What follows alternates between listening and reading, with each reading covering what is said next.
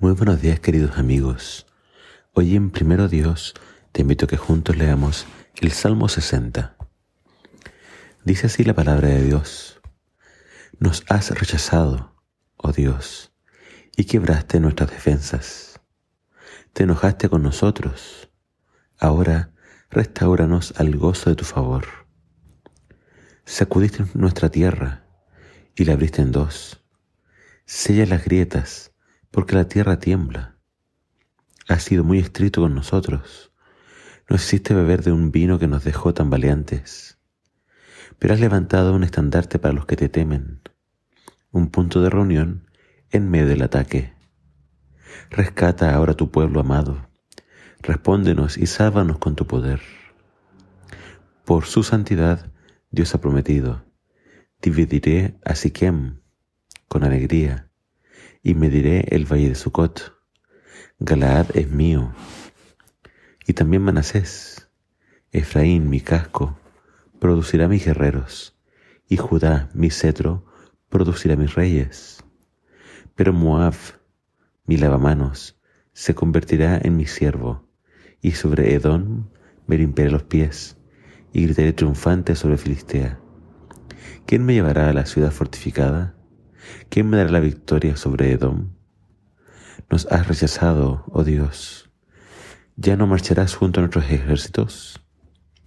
Por favor, ayúdanos contra nuestros enemigos, porque toda la ayuda humana es inútil. Con la ayuda de Dios haremos cosas poderosas, pues Él pisoteará a nuestros enemigos. Nuevamente es importante referirnos al contexto.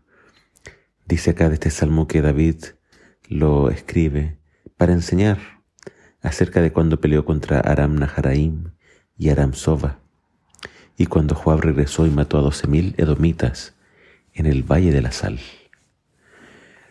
Es decir, el contexto son muchas, muchas guerras, y vemos nuevamente acá a Israel rodeado de enemigos.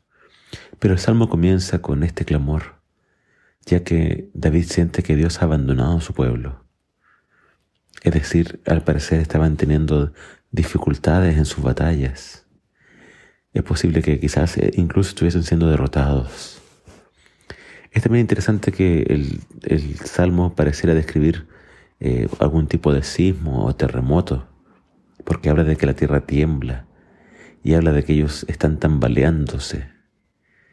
Entonces es posible que en esos tiempos haya habido un terremoto en Israel. Pero lo, lo importante es que David, por más buen luchador que es, se apoya en el Señor. Quiere que el Señor lo ayude. Sabe que con el Señor todo es mejor, todo es más fácil.